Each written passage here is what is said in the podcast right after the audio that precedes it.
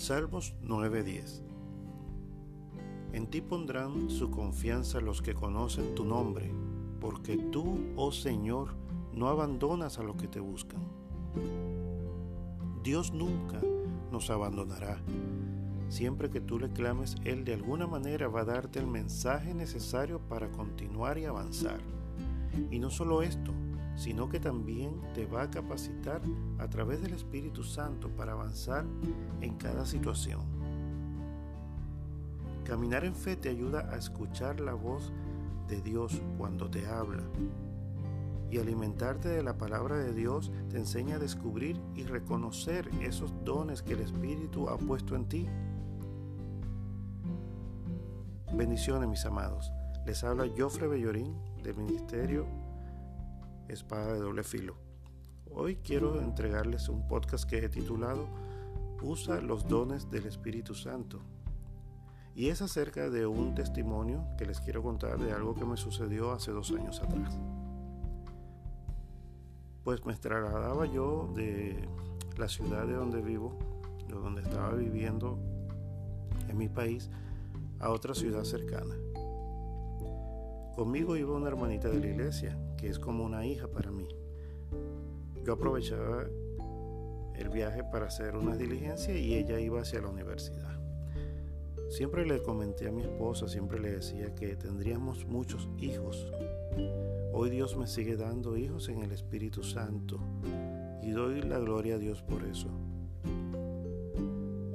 Bueno, en el camino, pasando por unos médanos, desierto de dunas que hay entre las dos ciudades, el carro se me ha quedado atascado en una duna. Y al momento que eso sucede, yo me desespero, siento angustia, porque no veía la forma de salir, de sacar el carro de allí. Además que necesitaba llegar a tiempo al sitio donde iba, al igual que mi hija también necesitaba llegar a tiempo a la universidad. En eso quien pasa es un carro de la policía le pido auxilio. El agente solamente me dice que iba a tratar de buscar ayuda, aunque no lo noté con mucho interés realmente. En mi desespero, eh, escucho la voz suave y calmada como un ángel que me dice, ¿por qué no sacamos la arenita que está en la llanta y así sacamos el carro. Era mi hija hablándome. Y en ese momento me detuve a ver con esa misma calma y esa paciencia con la que ella estaba viendo la situación. Y procedí a hacerlo tal como ella me lo había indicado. Y con la misma celeridad conseguí una tabla, una madera que la coloqué en la llanta para hacerle puente y así salir del hueco donde estaba atollado el carro. Fue tan fácil y tan rápido que no hubo necesidad de seguir angustiado ni buscar ayuda innecesaria o equivocada. Solo tenía que aplicar algo que Dios nos ha dado a través del Espíritu, que es la paciencia y la sabiduría. A veces nos encontramos en un atolladero, atascados, detenidos, hundidos por malas decisiones o por tomar atajos en nuestras vidas. Y quizás por ir deprisa con la soberbia de aquel que cree que todo lo puede sin la ayuda de Dios. Y nos desesperamos y queremos salir corriendo, a veces queremos huir de la situación sin saber ni siquiera dónde. Quizás por miedo, pero sobre todo por falta de fe. Y entonces pisamos el acelerador y resulta que esto lo que nos hace es hundir más en ese hoyo. En ese momento debemos detenernos. Detente y controla las emociones. Pon orden a tus emociones.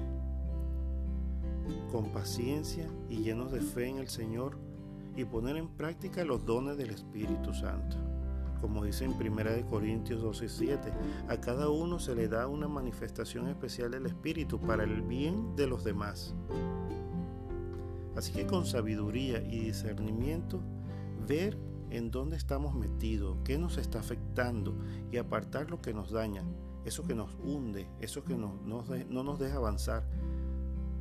porque en cualquier lugar o situación donde estés, el enemigo siempre te va a atacar y tratará de hundirte y detenerte para que no avances, para que no sigas el propósito que Dios ha puesto en tu vida. Pero como hijos de Dios debemos usar la unción que Él nos dio y aplicarla. No es el lugar donde estés lo que te afecta, son tus decisiones y la manera en que procedes ante las situaciones de la vida, ante las circunstancias. Sin embargo, aún así estamos expuestos a equivocarnos, a detenernos en donde no debemos, a, a ir por la senda incorrecta. Estamos expuestos.